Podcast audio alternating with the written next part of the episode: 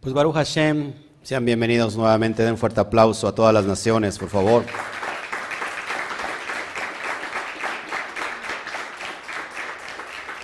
Bendito sea el Todopoderoso, qué bueno que está hoy con nosotros. Gracias por, por, sintonizarnos. Estamos ya en la recta final del día, Shabbat, pero también estamos en la recta final del libro del Sefer de Bajikra, para los que no saben, Levítico. ¿Qué representa el libro de Levítico? En la cuestión del alma, en cuestión del, hombre, para nosotros mismos, que es Levítico, o cómo nos reflejamos en Levítico. ¿Se acuerdan? El hombre restaurado el hombre que está ya capacitado, restaurado para tener una comunión directa con el Eterno, con la divinidad. Así que hoy unimos dos porciones impresionantes, Bejar, Bejucotai, y es aquí donde cerramos con broche de oro este tiempo y este libro, precisamente contando la cuenta del hombre, que estamos ya muy prácticos a llegar al día 50. Así que vamos a hablar de cuestiones bien prácticas. Yo ya di hace un año estas porciones. Completamente analizamos todas las misbat que, los misbot, perdón, que contiene cada porción y solamente lo voy a un poco a, hablar porque quiero meterme de lleno a la aplicación directa del SOT, ¿ok? Así que Baruch Hashem, saludamos a todos, gracias a los que nos están viendo en, en, en YouTube. Por favor hagan la tarea, amados hermanos, YouTube, póngale ahí me gusta póngale ahí, eh, compártelo con todas tus redes sociales, tus grupos de, redes sociales, con tus grupos de WhatsApp. Por favor, ponle me gusta, es importante que le pongas me gusta y es importante que comentes. Amén. Eh, si no te has inscrito a nuestro canal en YouTube, por favor, inscríbete y activa la campanita para que te lleguen todas las notificaciones cada vez que, subimos un estudio. Y si estás en Facebook, amado hermano, también ponle, me encanta, ponle ahí un corazón grandote, me encanta, tipo Peña Nieto, es mejor, ¿verdad? Que el de Peña Nieto, este, el corazón, y, y le comentas y por favor también lo compartes. Es un gusto en realidad tenerlos hoy en este tiempo. Amados hermanos, ¿qué les parece hoy este tiempo en la recta final para el siguiente Shabbat. Ya estamos en vísperas de Shavuot. ¿No le parece importante esto? ¿No le parece interesante esto? ¿Cómo ha transcurrido su alma? ¿Ha, ha recibido un llamado de parte de Hashem para que usted esté eh, recibiendo el llamado a cambiar, a hacer un tikkun, a hacer mejorar las cosas que hemos estado ah, haciendo mal, o al menos en, estas, en estos días ha estado reflexionando y ha portadose bien de no estar peleando, no estar discutiendo, de hacer acciones buenas, que esto es un ensayo. Al día 50, desde el día 1 al día 50 es un ensayo de lo que, que tiene que hacer todo en Israel. No solamente durante el conteo del Homer, como lo hablábamos ayer, sino sobre todos los días de nuestra vida. Amén. Bueno, pues saludamos a todos los que ya están con nosotros. Gracias, gracias Gisela, nos está viendo desde España. Gracias, amada Gisela. Creo que ya se va a casar, ¿verdad? Que invite a la boda, que invite a la boda Gisela allá en España. ¿Eh? Baruch Hashem, Surit Mendoza. Surit no estuvo con nosotros en la mañana, ¿verdad? Ni ayer. Hace en la mañana sí estuvo, pero ayer no estuvo con nosotros. Nos damos cuenta, bien que nos damos cuenta. Ya Luis Cabezas, Paula Yupanqui, qué hermoso aquellas personas que están comprometidas con el ministerio. Gracias, gracias a todos en realidad. Bueno, vamos entonces a abrir estos códigos. Hace un rato comentaba yo con, con Alberto y, y me quedé muy, muy, muy clavado con la respuesta que le di. Eh, él me dice, es bueno buscar los códigos. ¿Cómo me dijiste, Alberto? Ya está, ¿se te olvidó a ti también?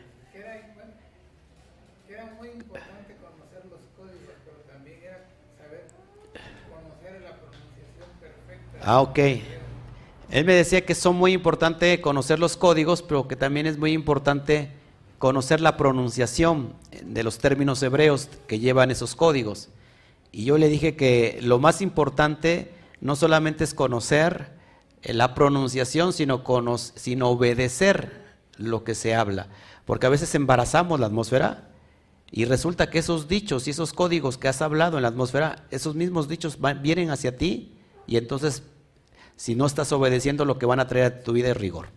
Es rigor porque no se trata de, declarar solamente, de hablar y, que así sea en este momento y que venga el dinero y que venga la salud y que venga el novio, la novia que estoy pidiendo a Shem y que todo lo que están pidiendo. Si en ese pedir no hay obediencia, entonces creo que eso que se viene es rigor. Y vamos a estar estudiando todo eso. Amén. Bueno, pues bendito sea el, Todopoderoso que, que hoy nos, nos cubre. Así que, quiero iniciar, amados hermanos, quiero iniciar con, esta porción, Bejar y Bejucotay. Muy, muy importante que vayamos analizando el, texto. Bueno, vamos a empezar primero por qué significa eh, Bejar. Apúntelo por favor. Bejar significa en la montaña o en el monte. Cada vez que hace alusión a montaña, monte, está hablando de partes elevadas. Diga conmigo partes elevadas. Y dale un cachetadón al que se está durmiendo también junto a usted, por favor, de una vez. Les dije que le iba a dar el mal del puerco. Y aquí como el puerco no es kasher o kosher, le decimos vaya al puerco. ¿eh? Así que dése una cachetada por mí. Ahí échese agua ahí y no precisamente está bendita, pero de todos modos lo hace despertar. Ahora, cada vez que hay una montaña, estamos hablando de una parte elevada. Tenemos que aprender los misterios, el Sot.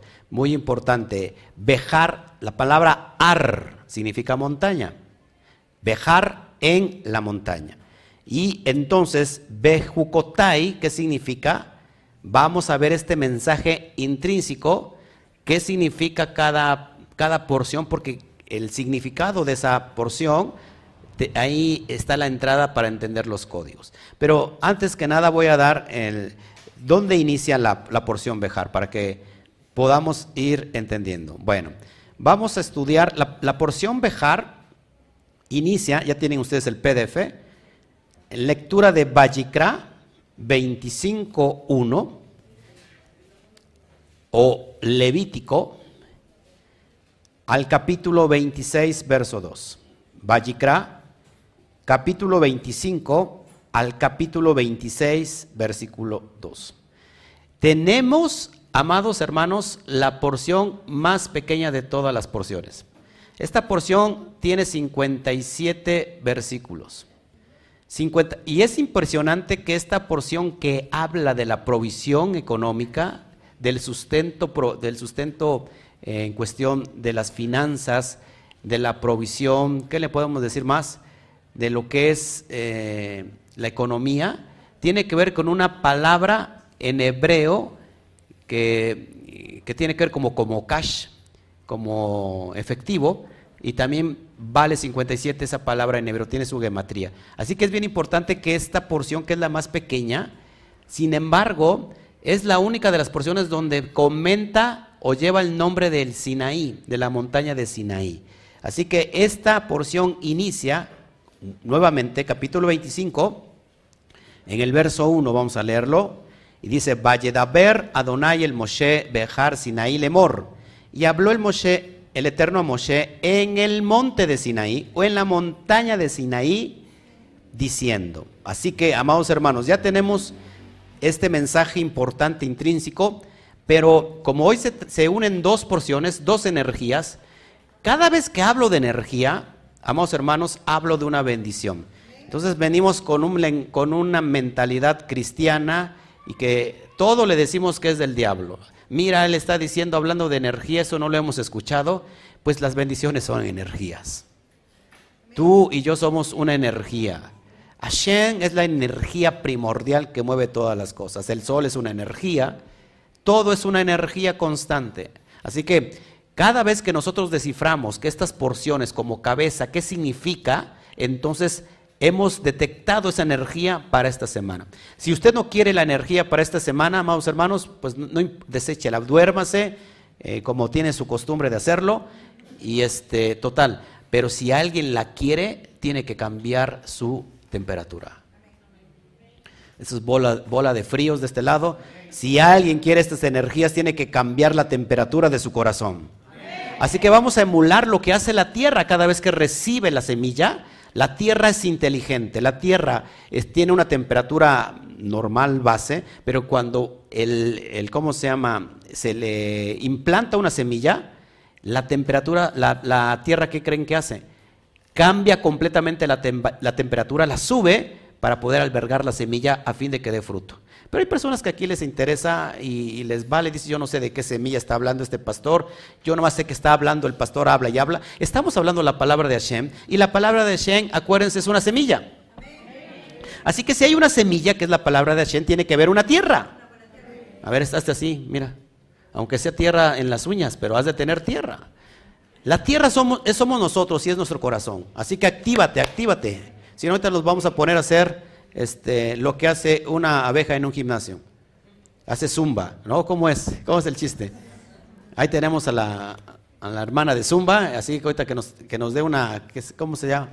Una clase para que nos, se active usted, active usted los chakras que trae usted. ok, bueno, vamos a ver entonces esto. Si unimos el, el mensaje de Bejar, que significa en la montaña, ¿qué significa Bejucotay? En mis preceptos, en mis estatutos. Es decir, amados hermanos, que ya desde entrada la despedida donde se cierra el Sefer de Vallicra, el libro de Vallicra, unimos estos mensajes y dice, en la montaña, en mis preceptos, como un recordatorio final de parte de Hashem de no olvidarnos de esos mandamientos entregados en el monte de Sinaí.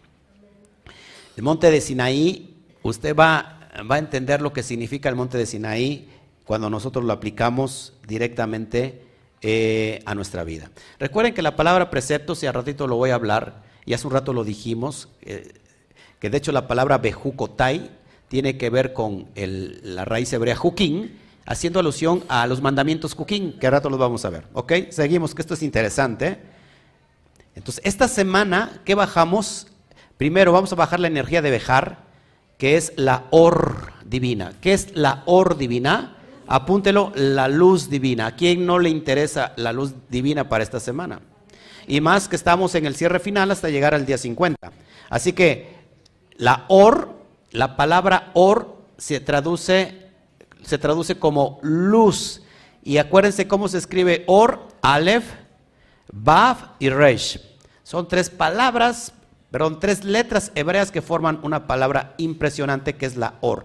Lo impresionante, amados hermanos, de esto, eh, o por qué estamos hoy bajando la energía de la luz, bueno, te vas a sorprender, porque Bejar, que significa en la montaña o en el monte, tiene un valor gemátrico de 207. 207 es lo que suma la palabra Bejar. Por eso, a lo mejor las personas nuevas que están aquí Iban a decir, a mí qué me interesa esto, pues, si yo no, yo por eso no estudié matemáticas porque me aburría y ahora el pastor me está hablando de matemáticas, porque tenemos que entender que el hebreo, acuérdense, en el hebreo no hay números, cada letra hace la función de un valor numérico. Así que cuando sumamos esto, pero cuando lo encajamos a los, a los secretos profundos, a la conexión, nos da mucha luz. Entonces, Bejar tiene una gematría de cuánto? De 207. Y la palabra que viene, bueno, ahí les pongo, ahí tienen la Bet, la Hei, la Resh, suman, hacen un total de 207. ¿Por qué lo pongo ahí en pantalla? Porque hay mucha gente nueva que nos ve también del otro lado de la, de, la, pantalla y es importante y necesario que ustedes vayan eh, aplicando. Me gusta mucho como que enseñar con palitos y bolitas. Yo soy muy audiovisual. Ah, yo para la enseñanza utilizo mucho los, ¿cómo se llaman? Las gráficas, las pantallas, todo eso porque me gusta mucho enseñar así. Hay mucha gente que, que, le, que le gusta eso porque lo capta más fácil. Hay personas que no son muy eh, visuales, son más auditivas. Así que para todos tengo, a veces no traigo diapositivas, por, no porque no haya trabajado, sino precisamente por los auditivos nada más. Bueno, 207, amén. La palabra or ¿Qué creen? Tiene exactamente el mismo valor que Bejar, 207. Ahí tienes en pantalla al Aleph, Baab, Reish. ¿Cuánto vale la, la Aleph 1, la Bab 6 y la Reish 200. 207, exactamente la misma unidad eh, en gematría que la palabra bejar. Así que bejar, amados hermanos, nos conecta directamente con la luz, con la or, con la luz divina. Eh, pictográficamente, la letra or o la palabra or tiene al Aleph, tiene una estaca y tiene una cabeza. La, la Reish es una, eh, su pictografía es una cabeza de hombre, ¿se acuerdan o no? La Bab es una estaca, un clavo. Y la Aleph, ¿a quién representa el Aleph? Al Todopoderoso. Así que si uno, su significado de Or es el Aleph clavado a la cabeza del hombre. La luz divina no es otra cosa que el Aleph, el Todopoderoso, clavado a la cabeza del hombre. Me gustaría tener un clavo y clavárselo yo mismo a usted que se está durmiendo de veras. Es impresionante que, que le hagan. Por eso, fíjense, por eso el, el alma no se eleva, porque hay una pesadez en el cuerpo increíble. Bueno, en la perspectiva del Sot, amados, la conciencia elevada, diga conmigo conciencia elevada, se le conoce como Arsinaí. Arsinaí, que significa monte Sinaí, se le conoce a la conciencia más elevada en el hombre. ¿Por qué? Nuevamente, porque la, ¿cuál es la parte más elevada del hombre?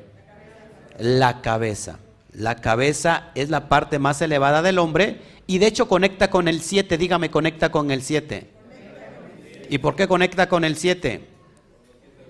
Por los siete orificios, haciendo alusión al Shabbat, pero haciendo alusión también al Shemitah, que ahorita lo vamos a ver, que precisamente habla del Shemitah, esta porción. ¿Qué es la Shemitah? El séptimo año que se ha de dejar descansar la tierra. Ya me estaba espantando porque no sé si alguien me pudiera decir, es que es mi vecina. No, esa no, no hay ninguna que se llame Shemitah, al menos hasta ahorita. Amén. Seguimos, pues, eso es importante. Entonces, cuando elevamos nuestra conciencia a través de la luz de la Torah y nos posamos en la cima de la montaña, esto nos lleva a obedecer la mitzvah que es ilógica. ¿Cuál es la mitzvah que es ilógica? ¿Cuál es el mandamiento que es ilógico para nosotros? Los mandamientos juquín, los que no tienen lógica alguna. Es más, ¿quién en este, en este momento fuera de Israel se atrevería a dejar descansar su tierra por un año?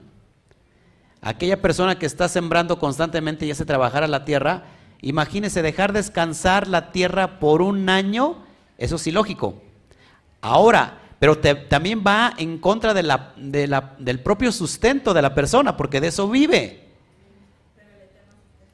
Pero el Eterno sustenta, y eso es impresionante, que lo voy a ir explicando paso a paso, sobre todo las personas nuevas. O sea, así que en la montaña solamente se nos da la capacidad, amados, de poder obedecer lo que no comprendemos.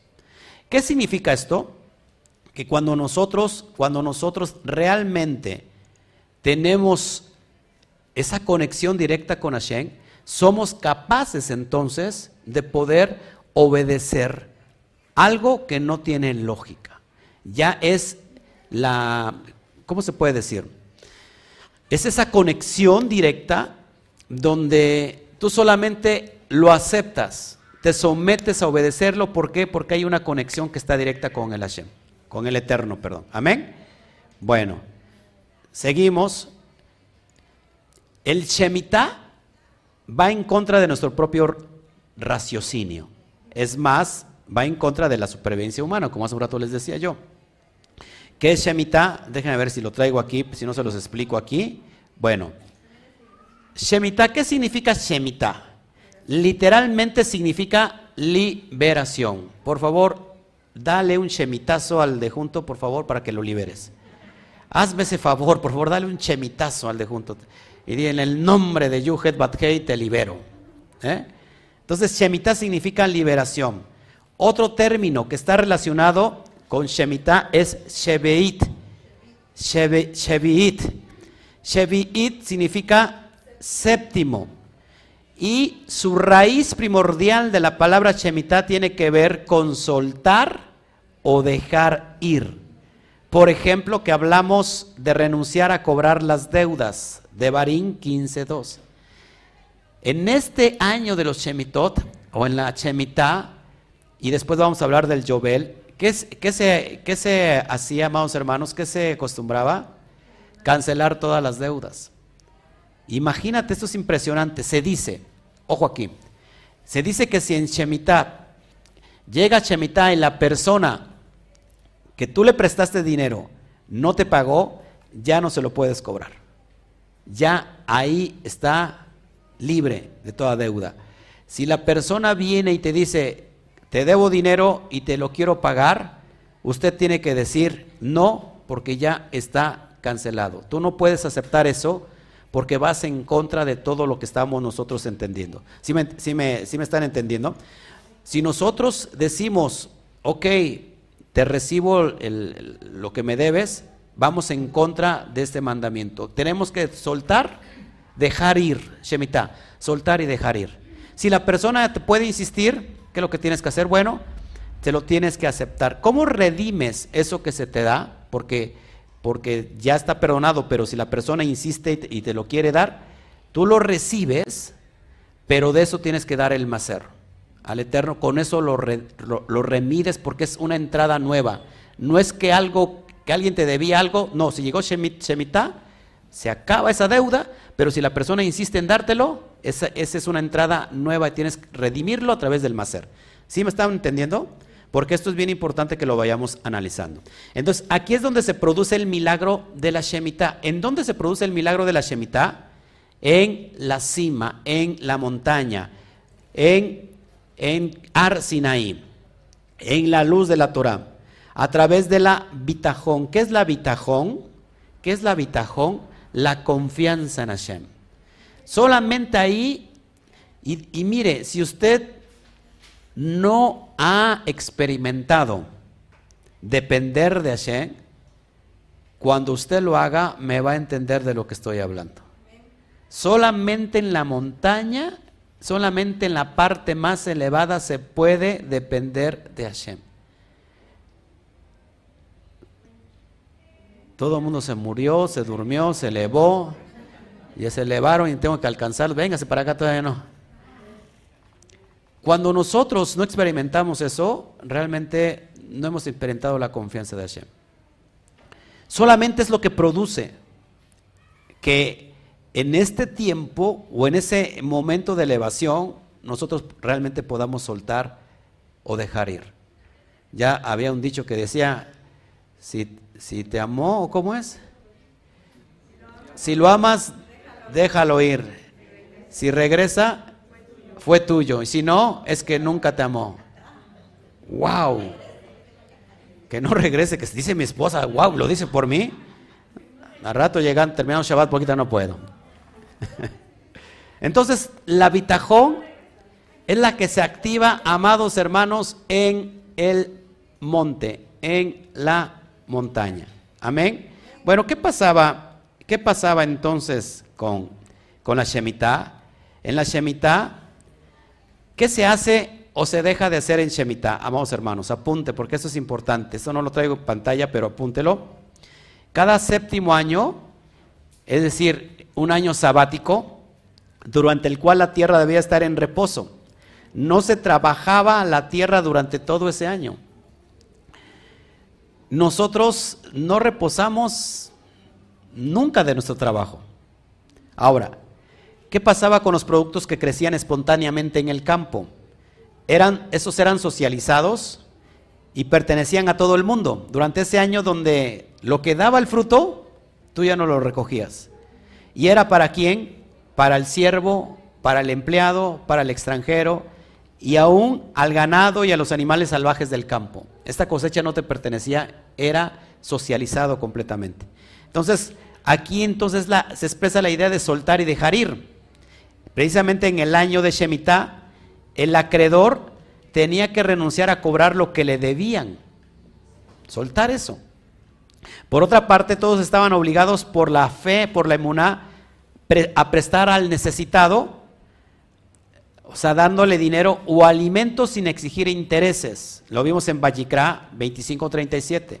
Así se mantenía el equilibrio de la riqueza. Ojo aquí, los ricos cubriendo el déficit de los pobres. El propósito de la riqueza es cubrir el déficit de los, de los pobres. Amén. Por eso los políticos trabajan en pro del pueblo. Denle un fuerte aplauso a los políticos. Estamos en campaña. No, pues es lo que dicen ellos, que trabajan en pro. No, mira, se está ahogando hasta la hermana. Los políticos están trabajando aquí en mi país para el pueblo, para el el déficit de la pobreza del pueblo, ¿no? Es lo que dicen, es lo que dicen. Todo el mundo en campaña dice cosas muy bonitas, ¿no? Pero en fin, bueno. Ojo, aquí, eso es importante. El sexto año la tierra producía el triple de manera sobrenatural. Porque imagínate, son seis años que trabajabas y un año que no recogías. Un año. Pero el otro año que tenías que sembrar, ¿qué ibas a recoger? O sea que eran tres años los que tenías que esperar para que otra vez la tierra volviera a producir. Ojo aquí, entonces el sexto año la tierra producía el triple de una manera sobrenatural y alcanzaba para los años siguientes.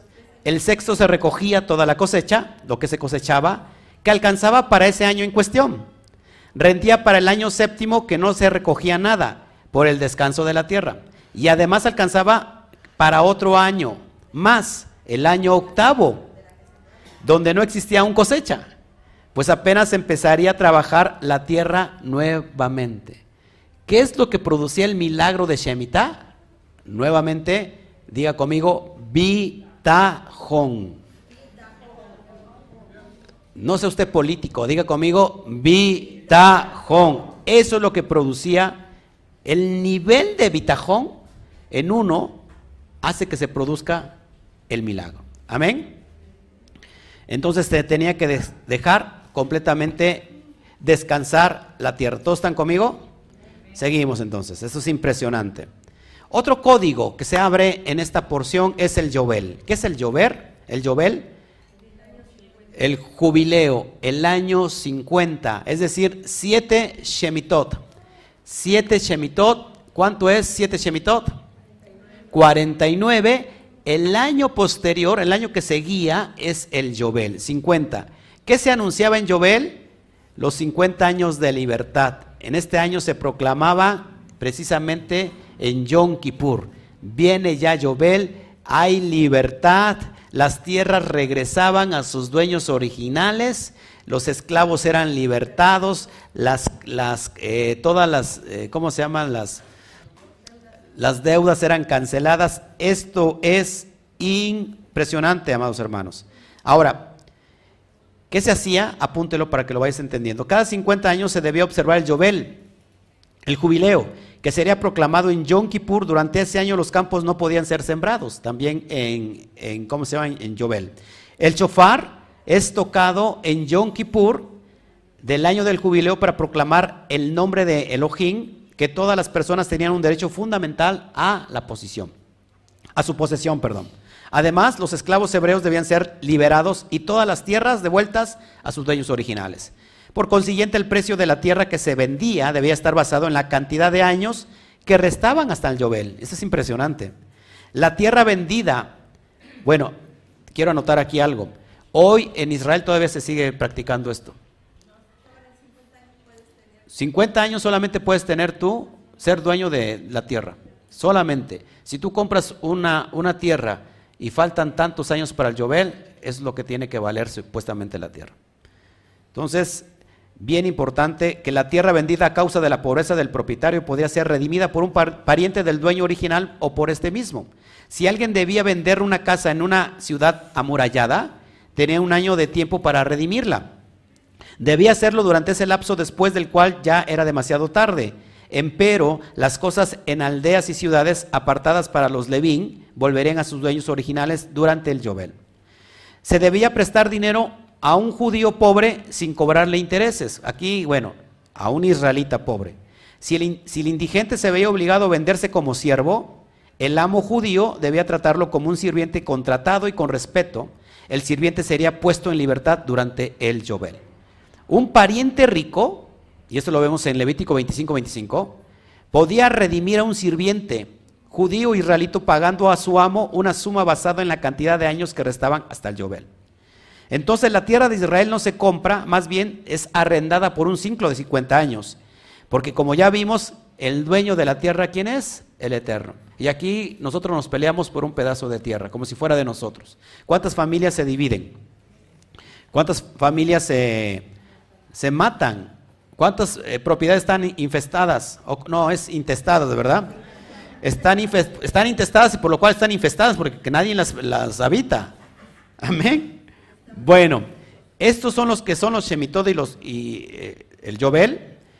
Y vamos a ver entonces la conciencia elevada de Arsinaí.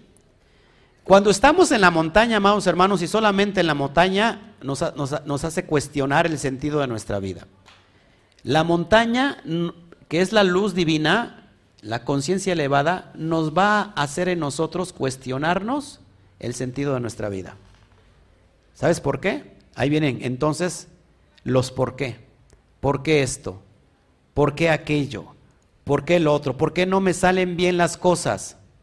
¿Por qué a mí me pasa esto? ¿Por qué otros pueden y yo no? ¿Por qué el vecino es más rico que yo y es un pagano y yo guardo Torah y mira cómo estoy? Empiezan las quejas. En Arsinaí nos contrapone o nos confronta a nosotros mismos para entender quién somos. ¿Qué es lo que estamos haciendo? Por eso es bien importante que subamos a la montaña.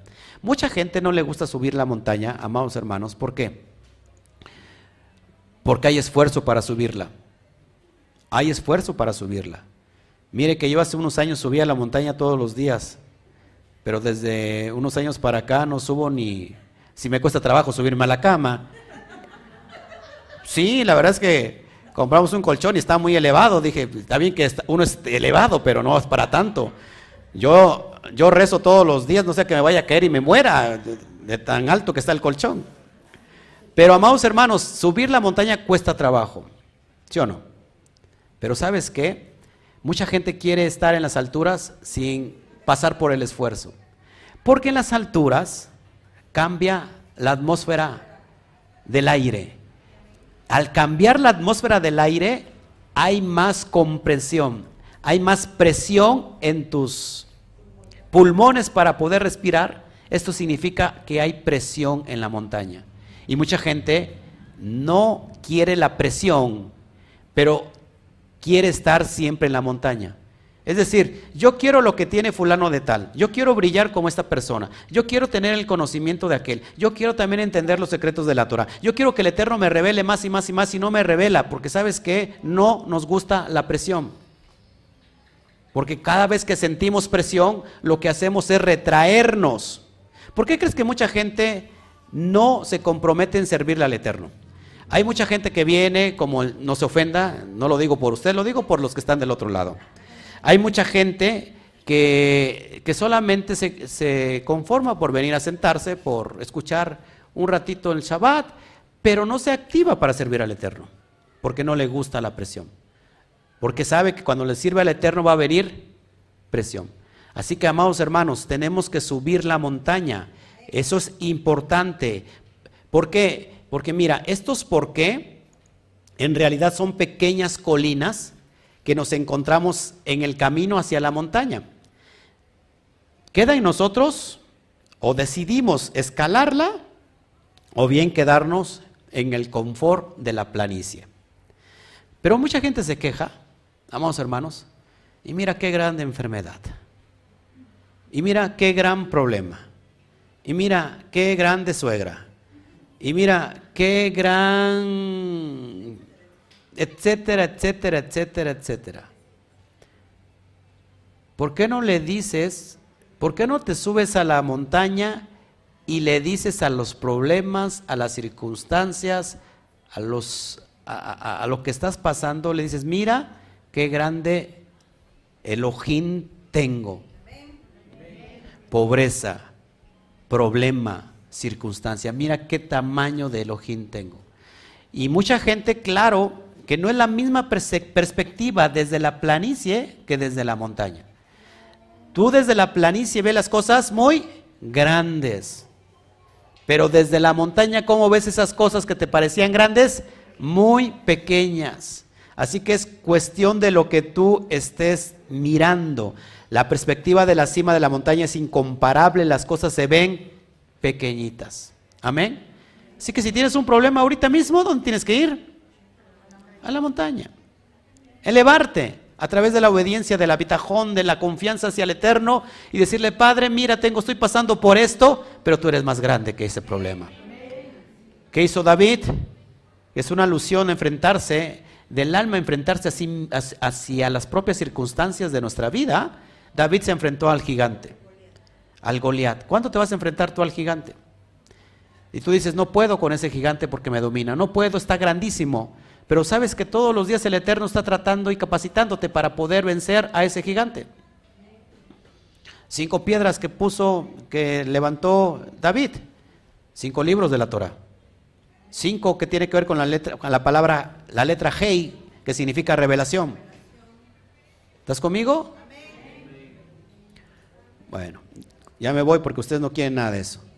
Entonces tus adversidades se vuelven insignificantes. ¿Cuántos tienen adversidades? ¿Cuál es, el, ¿Cuál es la clave? Subir a la montaña. Voy a subir la montaña más. ¿Cómo va? ¿O cómo va? ¿Qué sigue después de eso?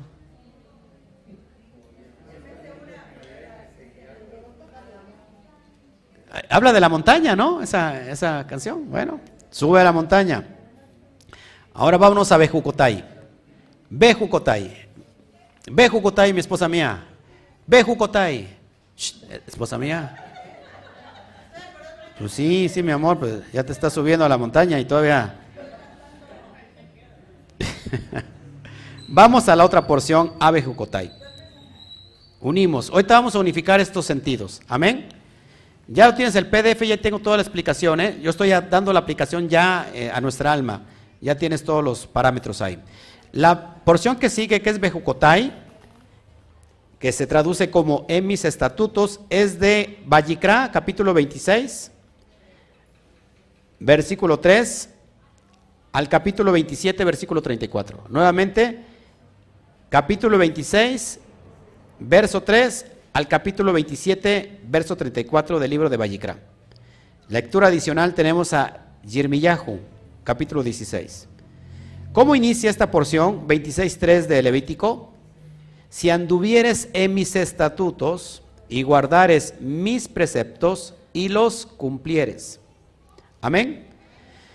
Así que esta porción, que ya es con que cerramos el libro, concluye con la promesa de bendición de parte del Eterno, con la única condición de que Israel cumpla los preceptos estipulados. Y ahí es donde vamos nosotros a poner atención.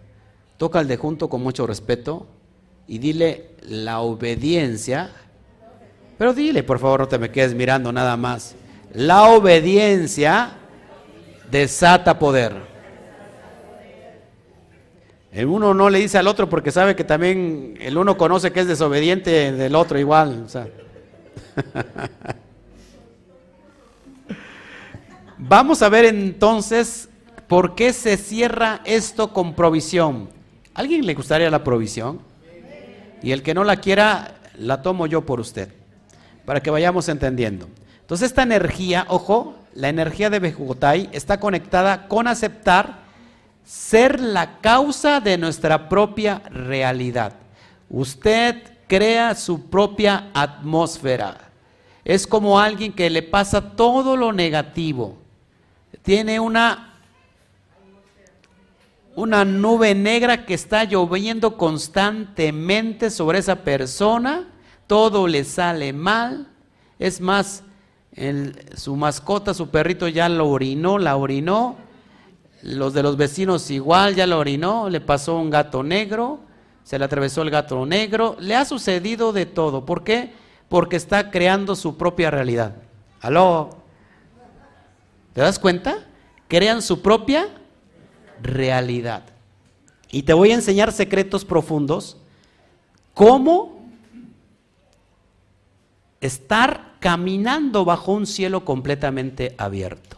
Y es más, que tú mismo te conviertas en un portal de bendición donde se conecta los cielos con la tierra a través de tu propia persona. Si hubiera visto más gente que creyera en esto, hubieran dicho, amén. Padre, dame, dame otro, otro público, papá, porque... Acuérdense que el universo viene a ser como un espejo. Miren, lo que tú ves afuera es lo que tienes adentro. Hay un macrocosmos y un microcosmos. Así que tú puedes cambiar el microcosmos o, cómo, o puedes cambiar el macrocosmos cambiando tu microcosmos. Así como hay esa dimensión infinita en el macro, también hay una dimensión infinita en el micro. No sé si me, si me estoy entendiendo. Así que cada quien al final del día tiene lo que se ha creado por sí sola. Cada quien al final del día se ha creado su propia atmósfera. Va a decir, pastor, pero ¿cómo es posible? Sí, es posible, te lo voy a enseñar y está comprobado científicamente, o al menos psicológicamente. Bejucotay se deriva de la palabra juquín, que hace un rato ya hablamos de los preceptos que son de incompresión lógica. En Arsinaí se activa esa supralógica. Diga conmigo, supralógica. ¿Qué es la lógica o qué es la supralógica, perdón? Algo que va más allá o que trasciende a la lógica humana. La supralógica es lo que conocemos como un estado elevado de fe, de emuná, donde sabes que suceden las cosas porque, porque suceden y que no sabes cómo sucede, pero sabes que suceden. Así que, amados hermanos, Juquín tiene que ver con los mandamientos que no se comprenden lógicamente. Hace un rato lo hablamos rápido, los 613 mandamientos se dividen en tres, Mishpatín, que son de comprensión lógica, tenemos los Edot, que son mandamientos que, que alude de remembrar un evento como el Shabbat, pero estamos descansando en Shabbat porque el Eterno este, recordamos que hizo todo en seis días y descansó en, el séptimo, en el séptimo día.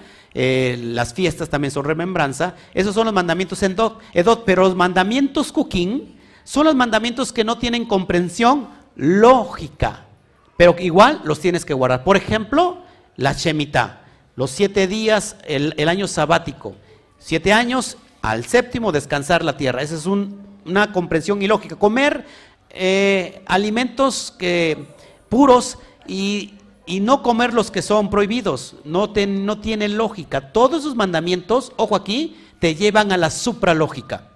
Cuando tú lo obedeces, te lleva a la supralógica. Tú no lo entiendes, pero de todos modos lo obedeces y sabes qué? El Eterno te conecta con esa dimensión divina. Ahora el macrocosmos está siendo influenciado por tu microcosmos, porque la obediencia desata ese poder. Por eso Yeshua cuando el Eterno lo eleva y le dice, hoy te he constituido como mi hijo, es a través de lo que él obedeció. ¿Estás conmigo?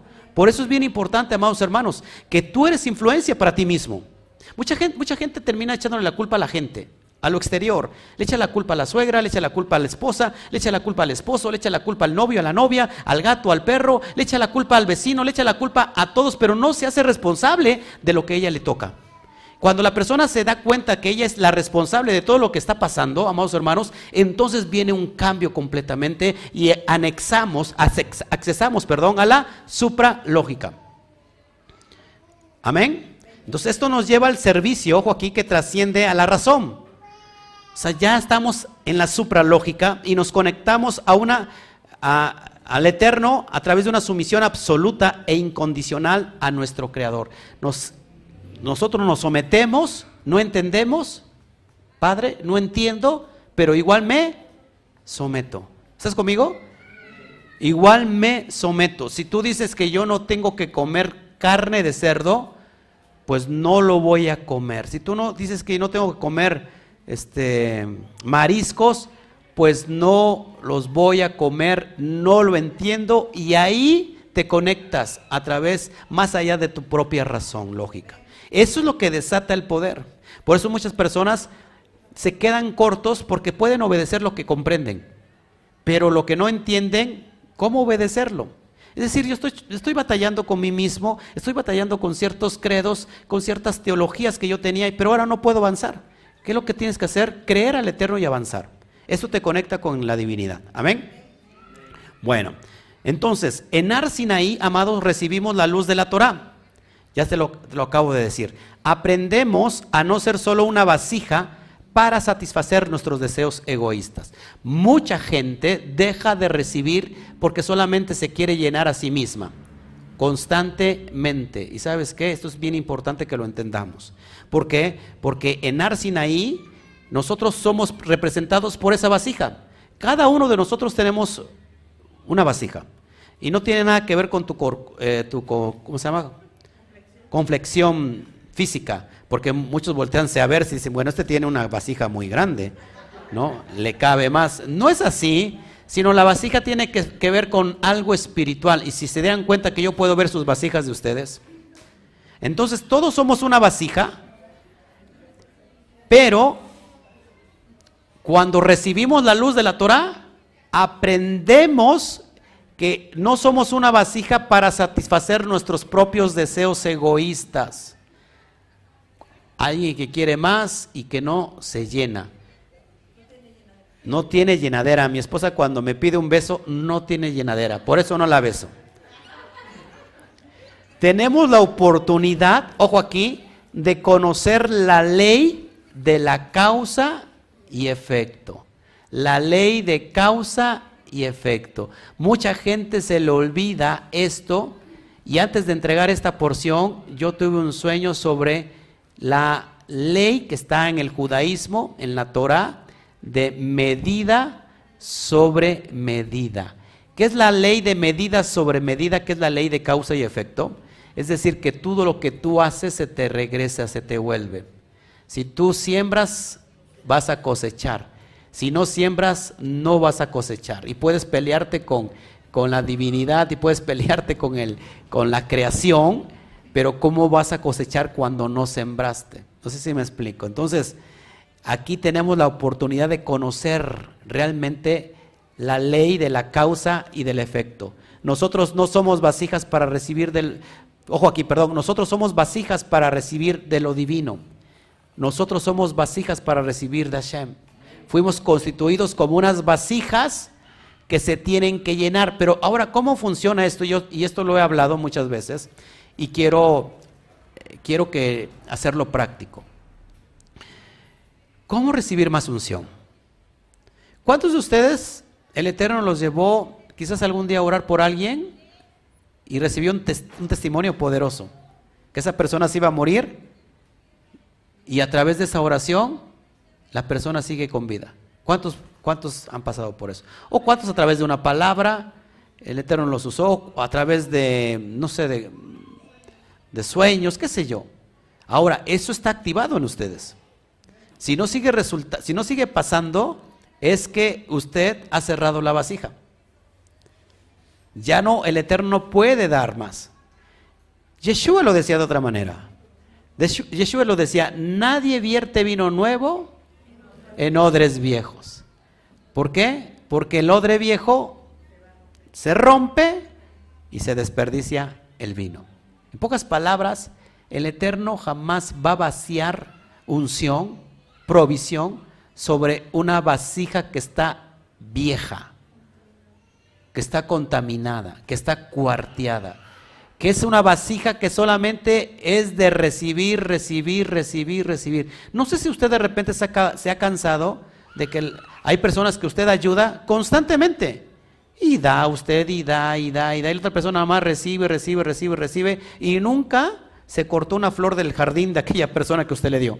Solamente lo mira y lo mira con ojos de, de dinero, de ojos de ayuda. No sé si le ha pasado eso. Y usted llega a un momento que dice, no, yo ya, yo ya no le voy a dar más a esta persona porque no tiene llenadera. Hay personas que les ofreces la mano y quieren todo el cuerpo, ¿no? Les dices mi amor y quieren la casa propia. no sé si, si, me entienden. Entonces es bien importante esto, que nosotros fuimos diseñados, atiende usted esto por favor, nosotros fuimos diseñados para ser una vasija que el Eterno quiere llenar. Amén. Pero ¿cómo sucede entonces esto? Y es lo que te voy a explicar. Fíjate, nosotros como vasijas podemos sentir placer cuando satisfacemos nuestros deseos, porque ¿quién no satisface su deseo de comer? La persona que tiene hambre, usted al rato que llegue en la noche le va a dar hambre y va a sentir placer de saciar esa hambre. O sea, lógico que como vasijas podemos sentir placer cuando satisfacemos nuestros deseos. Sentimos placer al comer, cuando saciamos nuestra hambre, cuando tenemos sueño, hay un deseo en dormir y es placentero dormir, ¿a quién no? No sé si me explico. El descanso. O sea, eso es importante. Pero mucha gente se ha quedado solamente con eso y no ha trascendido a conocer los secretos de cómo poder ser llenos constantemente. Y aquí te, te tiene que interesar esto. Sin embargo, ojo aquí, la luz divina nos enseña que existe un mayor placer que el de solo recibir. Y este es el placer de dar. Es decir, Shemitah, la acción de soltar, de dejar ir. Cuando nosotros hacemos eso, amados hermanos, ¿qué crees? Tu vasija se ha acabado de vaciar, por lo cual entonces es necesario que recibas más. Pero cuando la persona no da, mucha gente quiere la unción, pero para que sea famoso la persona para que tenga seguidores, para que lo miren como, como un super ungido. No sé si me explico. Y la unción no es para eso. La unción es para que tú seas simplemente un canal y alguien más lo reciba, ese beneficio. Hay muchas personas que quieren ser prósperos, pero ¿para qué quieren ser prósperos? Para acumular más riqueza, para tener más terrenos, para tener más propiedades, o para qué quieres ser próspero? ¿O quieres ser próspero para bendecir más? Esa es la gran diferencia y es conforme se te llena tu vasija. ¿Te das cuenta, amados hermanos? Entonces nos convertimos en vasijas finitas, ojo aquí, cuando solo recibimos para nosotros mismos. Se ha cerrado tu vasija. Esta vasija está sin espacio, por lo cual está sin la capacidad de poder recibir más. ¿Por qué? Porque ella no tiene espacio. Y eso lo vemos constantemente en cualquier acción que nosotros hacemos. Amén. ¿Cuál es la solución? Vaciarse. Dar. De lo que recibes, lo das. A veces nos cuesta trabajo dar. Sean sinceros, ¿a quién no le cuesta trabajo dar? Pues a todo mundo. Pero sabes que cuando te da, cuesta trabajo dar, efectivamente ahí se activa porque te está costando trabajo, pero sin embargo lo sueltas. Y entonces eso es lleno, llenado nuevamente. Hablando de la cuestión de la provisión económica. Se nos es muy difícil dar macer, se nos hace muy difícil eh, darse de acá, se nos hace muy difícil ayudar a nuestros padres. Pero cuando nosotros vamos en esos contextos, amados hermanos, la vasija se empieza a llenar, sí o sí. ¿Por qué? Porque, repita conmigo, es la ley de la de la causa y efecto. Es una ley universal y sucede en todas las áreas, seas religioso o no seas religioso, seas creyente o no seas creyente, es la ley del boomerang. Es la ley del, ¿cómo se llama? Del karma. Es decir, todo lo que haces se te regresa, sea para bien o sea para mal. Así que, amados hermanos, mejor hay que hacerlo para bien y muchas veces esperamos, queremos que encontrarlo a la vuelta de la esquina el bien que hemos sembrado. O bien recibir de la propia persona que hicimos el bien. Sin embargo, se te va a regresar a la, a la mejor por otra persona que te va a bendecir. Y es donde suceden los milagros poderosos. Amén. Entonces la naturaleza de or, de luz, es dar infinitamente. La, la, luz divina, ¿cuál es su naturaleza? Estar dando infinitamente. Al no encontrar el espacio, en nuestra vasija, ella no puede vaciarse más, esta or ya no se puede vaciar, y entonces esta or lo que busca es rellenar espacios. Y como tú no tienes espacio, va a alguien que pueda contener o que tenga espacio para poder vaciarse. ¿Cuál es la moraleja? Estar activando siempre el dar. ¿qué hacemos con, con nuestros ingresos?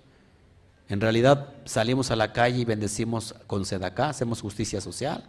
Eso activan códigos muy altos, muy supremos, donde le estás prestando directamente al, Todopoderoso. El que da al pobre, Hashem presta, al Eterno presta. Esto es impresionante, amados hermanos. Entonces, así que en el momento en que otorgamos, damos, es decir, soltamos, dejamos ir, y eso nos posiciona en Ar Sinaí. El Eterno, amados hermanos, ha dispuesto para nosotros una cuenta, una cuenta increíble. Fíjense, esto, este pensamiento es bien importante. Cuando nosotros obedecemos, se produce el efecto de causar ese poder que viene del infinito para podernos dar. Voy a, terminar con eso. Antes de esto te voy a leer lo que sigue. Nosotros somos responsables, ojos, de crear nuestra atmósfera espiritual. ¿Qué es lo que crea nuestra atmósfera espiritual? La positividad, el ser positivo. Eso nos llevará a vencer la adversidad en completa bitajón, en completa confianza. Si tú hoy piensas que te vas a enfermar, y que viene mal para ti, ¿sabes qué es lo que, lo que va a acontecer? Viene mal para ti. Porque el temor lleva en sí mismo rigor, llega castigo, lleva castigo en sí mismo. Si una persona crea una atmósfera constante de pesimismo, todo me va a salir mal, no me voy a casar, no voy a tener esto, ¿para qué nací?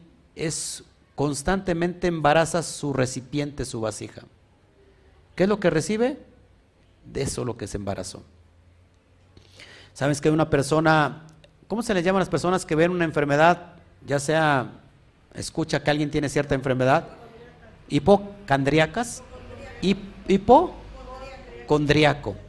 Es decir, que la persona ve una, ven que están hablando de una enfermedad y dice, ya tengo yo esa enfermedad ya tengo esto, ya tengo el otro. ¿Eh? Ah, claro, por supuesto que sí se enferman. Si hay personas, mujeres que se embarazan psicológicamente. Eso es impresionante. Porque es la, la atmósfera psicológica que tú creas, es lo que tú recibes. En cambio, cuando una persona que ni siquiera se, se, mete en la televisión o se cree lo que dicen las televisoras, todos los días constantes, vacunas, COVID, todo eso, la persona vive como si nada. ¿Por qué? Porque es una persona positiva. Es una persona que le está haciendo frente a ciertos problemas de una manera positiva. ¿Qué te digo entonces cuando alguien tiene Roja Kodesh dentro de sí? ¿Puede esa persona vivir, estar ahí con una, una opresión, seguida una depresión? No, ¿por qué? Porque tú creas tu propia atmósfera. ¿Cómo se vence? A través de esa confianza. Entonces la tierra hace referencia a nuestro corazón. Cuando nosotros decimos, decidimos descansar la tierra, que hace un rato lo dije, es, es, nuestro corazón, el microcosmos. Una atmósfera negativa se expresará en nuestra realidad. Somos al final de lo que tememos, lo que pensamos es lo que somos. Imagínate que tú no dejaras descansar tu cuerpo. Es forzoso dormir. Si no, porque el sueño es vida. ¿Qué le pasaría a tu cuerpo durante todo un año sin dormir? Seríamos como qué? Como zombies. Y muchos creo que sí son zombies aquí. Pero eso es importante, amados hermanos, que podamos descansar nuestra tierra activemos nuestra tierra. Cada vez que hay una palabra que sale del Eterno, activa tu, tierra, activa el corazón. Amén. Acuérdate que el corazón es Ruach. En la dimensión del alma, corazón es Ruach trabajando a favor de la Neshama, del cerebro. Es decir, que este corazón, ojo aquí, que son las emociones, convencen al cerebro de estar viviendo completamente bien, no importa las emociones que pueda recibir del cuerpo. Pero cuando el, corazón trabaja en favor del cuerpo, del nefesh, entonces el lenguaje que manda el cerebro es de pesimismo. Se enferma todo el cuerpo y se enferma el alma. ¿Estamos aquí? Bueno. Entonces, si ustedes obedecen, ya con esto voy a terminar, porque yo sé que a muchos lo estoy haciendo sufrir. Bola de incircuncisos filisteos.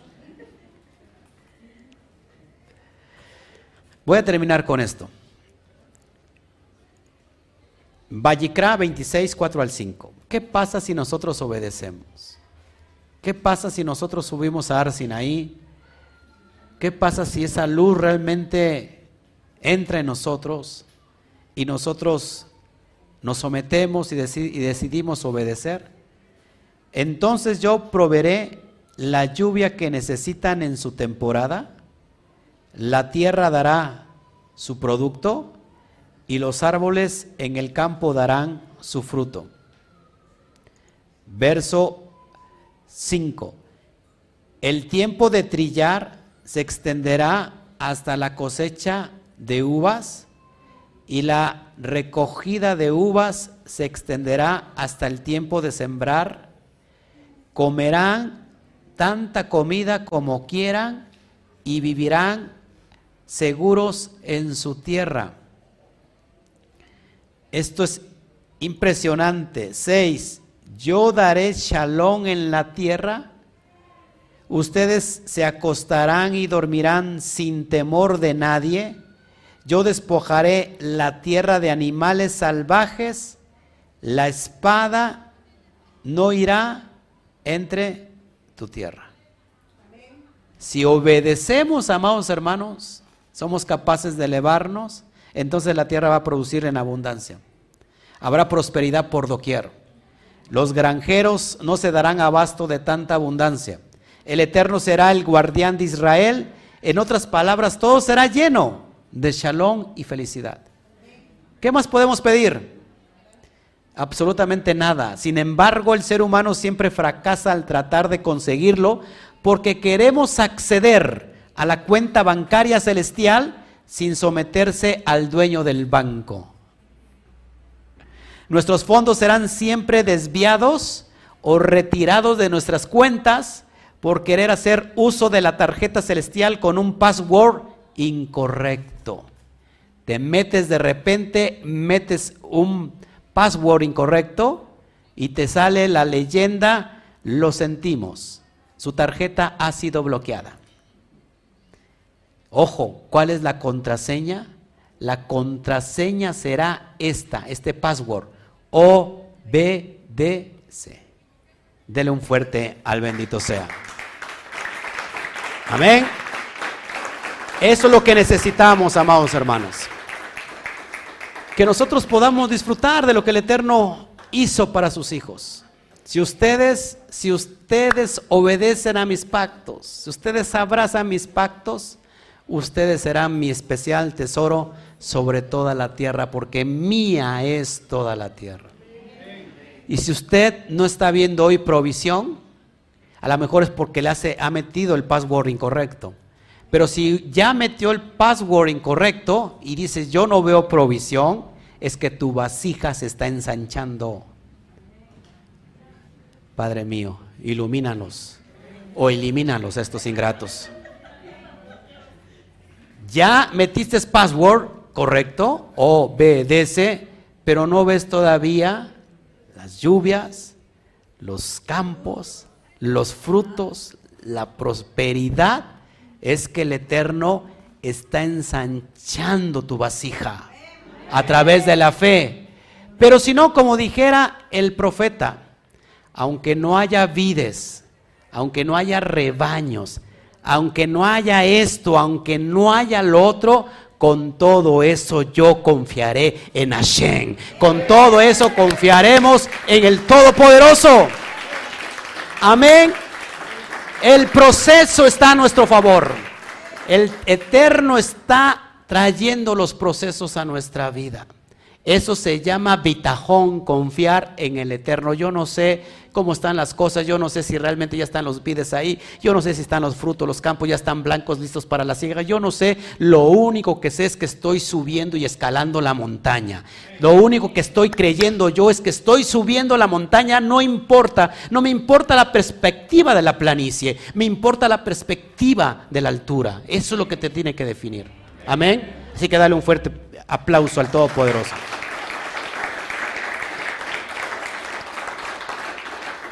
Baruch Hashem. Bueno, no sé si alguien quiera preguntar algo sobre esto. Todavía no oscurece, es impresionante que todavía no oscurece. No fue muy larga la charla, ¿verdad? Pero espero que haya sido precisa. Precisa y que haya entrado tu corazón. Amén.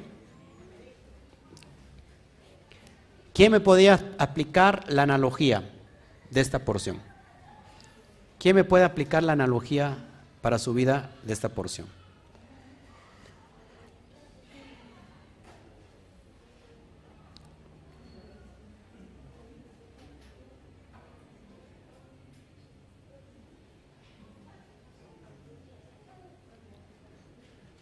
Dice Carlos Garduño, ¿y cómo podremos saber en realidad qué personas realmente necesitan que les demos, sabiendo, sabiendo en el país que vivimos, en donde las personas se visten de ovejas y son lobos rapaces, aprovechándose de la gente y el buen corazón que el Eterno nos ha dado? Bueno, yo te, yo te aconsejo esto, y les aconsejo a todos ustedes que tengan esto. Tú te das cuenta cuando una persona quiere sacar provecho. Y si no te das cuenta, pide al Eterno que te dé discernimiento de espíritus. Pero si no te da discernimiento de espíritus, tú simplemente dalo. El que está haciendo el daño es la persona, el que está engañando es la persona, tú no, porque de todos modos tú estás activando la justicia social. Da sin mirar a quién. Yo de repente me toca dar a, a personas que ni siquiera conocemos, ¿verdad? Pero lo hacemos para activar, no porque, la, no porque solamente se le esté haciendo un beneficio a la persona, ¿eh? Estamos realmente haciéndonos beneficios a nosotros. ¿Por qué? Porque somos justos con lo que recibimos. No es que tú das caridad. Sedacá no tiene que ver con caridad. Sedacá tiene que ver con justicia social. Te haces justicia a ti mismo. No es que ayudas a la persona, pobrecito mendigo, mira, le voy a dar algo para que ay, para que se ayude. No, no, no, no, no. El mendigo en todo caso eres tú. Porque si no das, se da acá, eres mendigo. Así que tú eres justo con lo que te está dando el Padre y eso lo retribuyes. Amén. ¿Alguien más? Sí.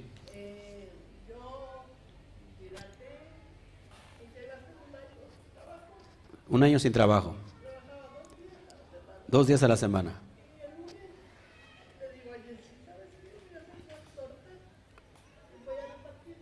Sí, sí.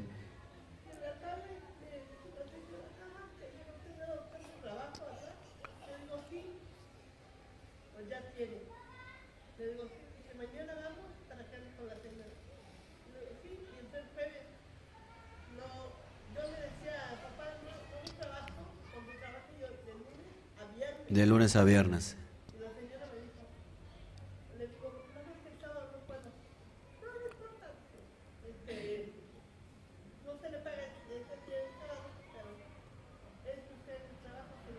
De lunes a viernes. ¿No tenía trabajo? Ya, desde el jueves entré, ya ayer fuimos en la tarde, ya me compraron su uniforme y, pues está ahí en el Santa Jesús, que está como a, como, como a cinco minutos. A cinco minutos de donde vive usted.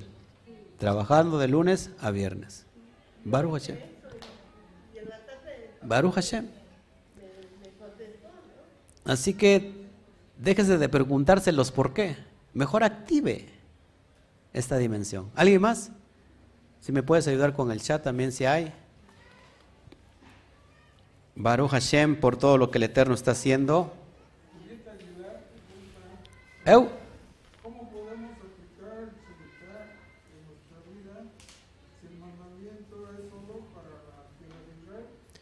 Bueno, creo que ya lo había explicado, pero vamos otra vez a lo mismo. ¿Cómo aplicar Shemitah para nuestra vida? Es muy fácil. obedeciendo en tu corazón lo que los mandamientos que no tienen lógica de obedecerse, como son los mandamientos Juquín. El Shemitah tiene que ver con guardar reposo, porque nos habla de un Shabbat alto. Cada uno de en nuestra persona tiene que tener una condición de estarse guardando. ¿Cómo me guardo? ¿Cómo reposo yo en el, en el, en el Eterno? Cumpliendo los mismos. Yeshua lo decía al César, lo que es del César, pero a Hashem, lo que es de Hashem. Tu tierra es tu propio corazón. Por eso nosotros, amados hermanos, estamos en constante construcción, en constante purificación. Y esta cuenta que nos lleva al día 50, que es una alusión también al Yobel, porque los, el 50 conecta con el Yobel, es un año, un tiempo de liberación. Es un tiempo de liberación para tu alma. Cuando tú no dejas descansar, tu tierra es un corazón faraónico, un corazón necio, un corazón orgulloso que dices, yo voy a hacer lo que yo quiero hacer y entonces tienes la ley de la causa, del efecto y la causa. Cada, a cada causa hay una consecuencia. Cuando la persona dice, tú eres mi creador, y yo no me establezco por lo que yo quiera hacer, sino por lo que tú has querido que yo quiera hacer. Eso es Shemita en nuestra vida. Amén. ¿Más preguntas? Este, no, no, le entiendo. Dice, ¿la atmósfera se crea cuando se dice la palabra en algo negativo o también cuando solo se piensa, se queda en la mente pero no se externa con palabras? Bueno, la atmósfera se crea con la obediencia. La base fundamental de la creación de atmósferas es la obediencia. Porque después de que obedeces, entonces tú hablas. Pero de nada sirve que tú hablas y no obedeces, porque eso que hablas se te va a regresar a ti y te va, te va a venir rigor porque lo que estás declarando no es lo que estás haciendo. No sé si me explico. Acuérdense que en ese sentido somos estas partículas que vienen de Hashem que somos limitadas. Cuando nos unimos a su voluntad, amados, recibimos esa naturaleza creadora, creativa. El poder de la vida está en la lengua. Tenemos que cuidar lo que hablamos. Así que por favor, no confundamos ginapsia con magnesia cuando decir es que el decretar, yo solamente voy a decretar y voy a obtener. No sirve de eso. El decretar es la acción o la consecuencia después de la obediencia. Usted obedece lo que está escrito y por lógica usted puede hablar de acuerdo a la promesa de Hashem y entonces se crea la atmósfera. Una persona que es negativa está, una persona negativa está renegando y en completa rebeldía con, los, los mandamientos del Eterno. Los mandamientos son promesas de bendición. Eso es. Cuando una persona dice no, eso no, está haciendo ella su propio mundo, su propia creación y es una persona que, su corazón está endurecido, es faraón. Amén. ¿Alguien más? Sí, adelante hermana.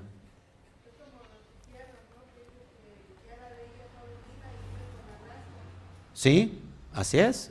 Entonces hay personas que viven en la gracia, pero en realidad están viviendo una desgracia. ¿Por qué? Porque a lo que ellos le llaman desgracia, que es la Torah, para ellos es desgracia y ellos piensan que la gracia es otra cosa diferente a la Torah, a la ley de Moisés.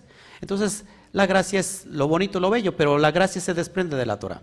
Cuando la persona vive en la gracia es que está obediente a la Torah. Y eso conecta a todas las bendiciones que están escritas en la Torah, porque eres obediente y el Eterno te bendice y te prospera. El pueblo más próspero sobre toda la tierra, pregúntese en quién es, el pueblo judío. ¿Por qué? Porque el pueblo judío está obedeciendo lo que está escrito en la Torah. Punto. Porque guardan el Shabbat. El Shabbat es el código de prosperidad. El Shabbat es la, parte más elevada que te conecta con los códigos de prosperidad. Pero ahora si vas a guardar Shabbat por solamente ser próspero, ahí tu vasija entonces ya está completamente desarmonizada. Nosotros guardamos Shabbat por placer, por amor al Eterno. Y después vienen todos los procesos de, bendición. Acá tengo un comentario, Batya, de nuestra hermana Roxana, allá en, en Argentina. Yo no tengo trabajo hace más de dos años y el Eterno me bendijo como nunca. Trabajando día y noche puede arreglar mi casa mucho más que en toda mi vida mi alacena es, está llena, mi freezer, mi heladera y sigue. Y soy sola con mis hijas y nunca eh, fui tan bendecida, solo teniendo fe y obedeciendo.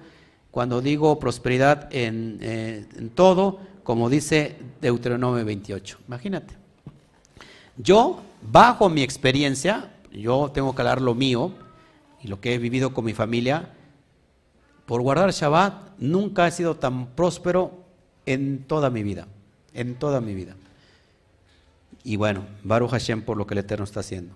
Ayúdame si hay más preguntas, amada.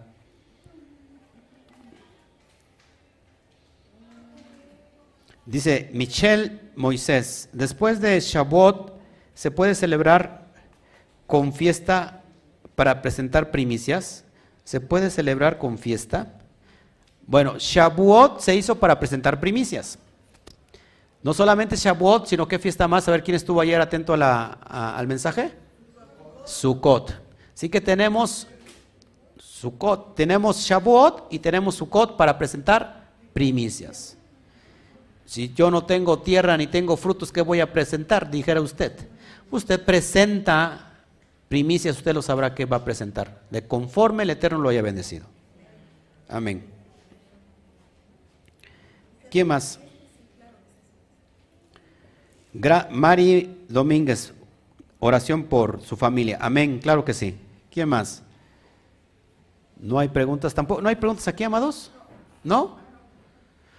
No, nada. Bueno, pues nos vamos porque hay que ponernos de acuerdo ahorita para Shabbat, no se nos vayan. Amén. Entonces, ¿no hay nada, amados? ¿Mm? ¿No? Juan Carlos, ¿algún aporte? A ver, échale.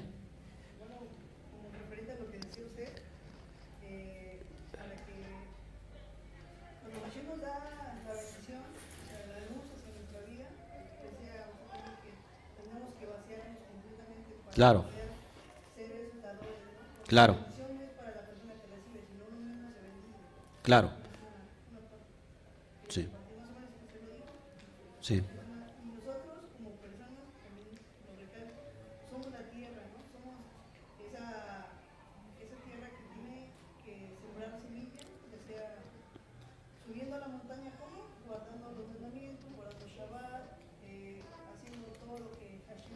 Claro.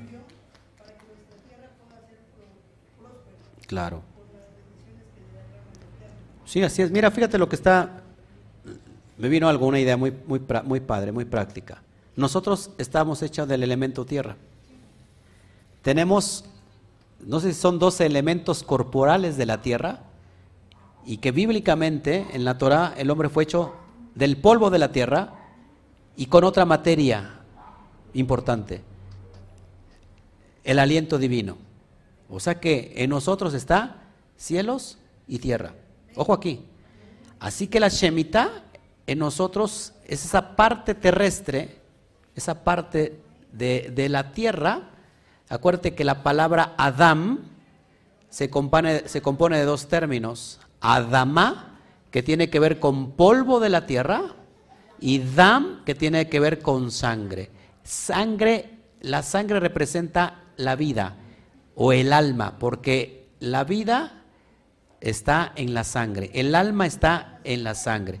Así que, ¿cómo producimos nosotros esta parte terrestre obedeciendo lo celestial? Y es cuando se unifica el propósito verdadero de nuestra vida, eh, dar al blanco, tener éxito en esta dimensión física. El éxito, mucha gente lo está esperando allá cuando en el, cielo, en el cielo pasen lista. Y a lo mejor va a llegar el tiempo y ni vas a estar ahí presente. La dimensión de abrir los cielos en la tierra se manifiesta en esta parte física. Amén. Sí.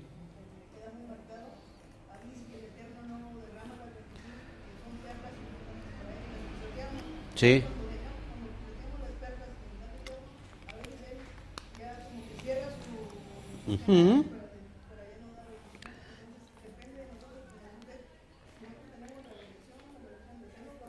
Claro, Por supuesto, nosotros somos parte terrestre, pero también somos parte celestial. ¿Por qué crees que el alma te reclama constantemente de querer elevarse diariamente? Es decir, la parte celestial nos, nos lleva, nos quiere comunicar y hacer esa conexión directa con el bendito sea. Así que esta, esta semana apliquemos esto y que podamos ser, podamos ser elevados. Amén. Bueno, pues ya creo que eso es todo. Nos vamos. Que el Eterno les bendiga. Gracias por estar con nosotros. Eh, Estrellita Alfaro, el Chabad es nuestra delicia. Así es. Así es. Nos ve desde España. Los amados hermanos de España. Ya me voy para España. Aquí total se duermen estas personas ingratas. Gracias, gracias Ruth.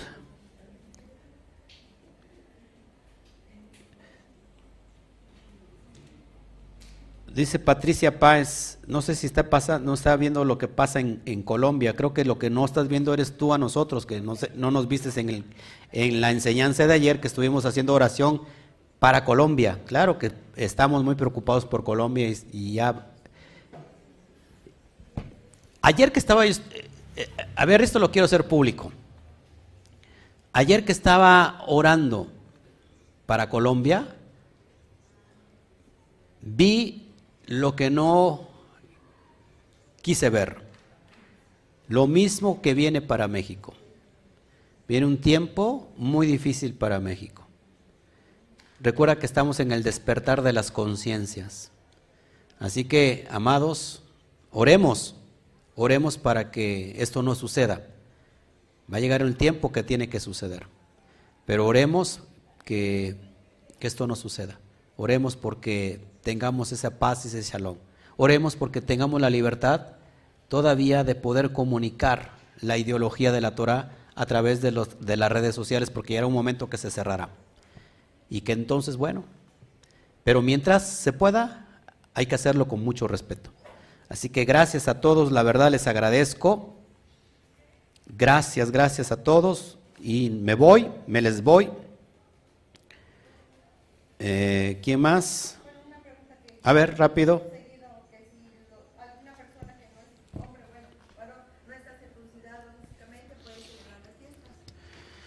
Bueno, una vez más. One more time. Circuncisión no solamente es para Pesaj.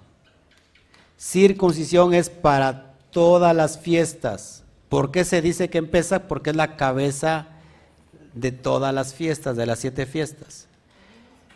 Si usted no ha circuncidado su corazón, de nada le sirve la circuncisión en la carne. Primero tiene que circuncidar su corazón. Lo más importante es su corazón, pero la circuncisión hecha en la carne es un pacto divino, es un código celestial. Así que si usted es un arma de dos filos, si usted sigue celebrando las fiestas, si usted dice todavía no se me circuncida mi corazón, tenemos que ponernos a pensar ya en algo muy grave. Pero si usted dice, si ya se me circuncidó mi corazón y todavía no se hace la circuncisión, bueno, pues entonces tiene que preguntar muchas cosas. Ahora, estamos pasando por tiempos difíciles donde no hay, no están las aperturas en los hospitales como, como comúnmente se da, pero todo se puede hacer. Así que si, si en realidad tu corazón está siendo nuevo, o sea, perdón, está siendo circuncidado, Hazlo con la promesa de que no puedes accesar a estas dimensiones celestes si tu parte terrenal no da el macer, que es, por ejemplo, el código de la circuncisión. Regresar eso que no te pertenece. Amén. Bueno, pues nos vamos. Gracias a todos por su por su Gracias Verónica Rojas. Bueno, gracias a todos por la por estar con nosotros. Eh, nos vamos. Entonces, anuncio, dentro de ocho días, Shabbat, vamos a tener un Shabbat normal. Bueno, y pedimos al Eterno que no sea normal, que el Shabbat que vivamos sea normal. Sí, ¿verdad? Porque nos hemos acostumbrado que sea algo normal. Pero ¿por qué digo normal? Es más, que sea normal. Y que cada Shabbat sea anormal. Que sea más allá de lo normal. Bueno, dentro de ocho días estaríamos a un día de celebrar Shavuot, es decir, que al otro día domingo, por la tarde, por el ocaso, eh, damos la entrada a Shavuot. Nos vamos a congregar aquí para la fiesta de Shavuot y por eso ahorita se va a quedar usted para que eh, con mi esposa este, se pongan de acuerdo, porque vamos a venir aquí el domingo en la tarde, este, ahorita lo, ahorita lo vemos, porque en el ocaso estaremos dándole la entrada a Shavuot. Vamos a, festejar, vamos a gozarnos, porque es la entrega de la Torah, ¿ok? De todos modos, todos los anuncios que haya pertinentes en la semana los voy a hacer, pero así le hacemos, ¿ok? Entonces nos vamos, nos vemos, que el Eterno me los bendiga, amén. Y nos adelantamos diciéndoles un fuerte a la cuenta de tres, uno, dos, tres. Shagua Top. Nos vemos, que el Eterno me los bendiga.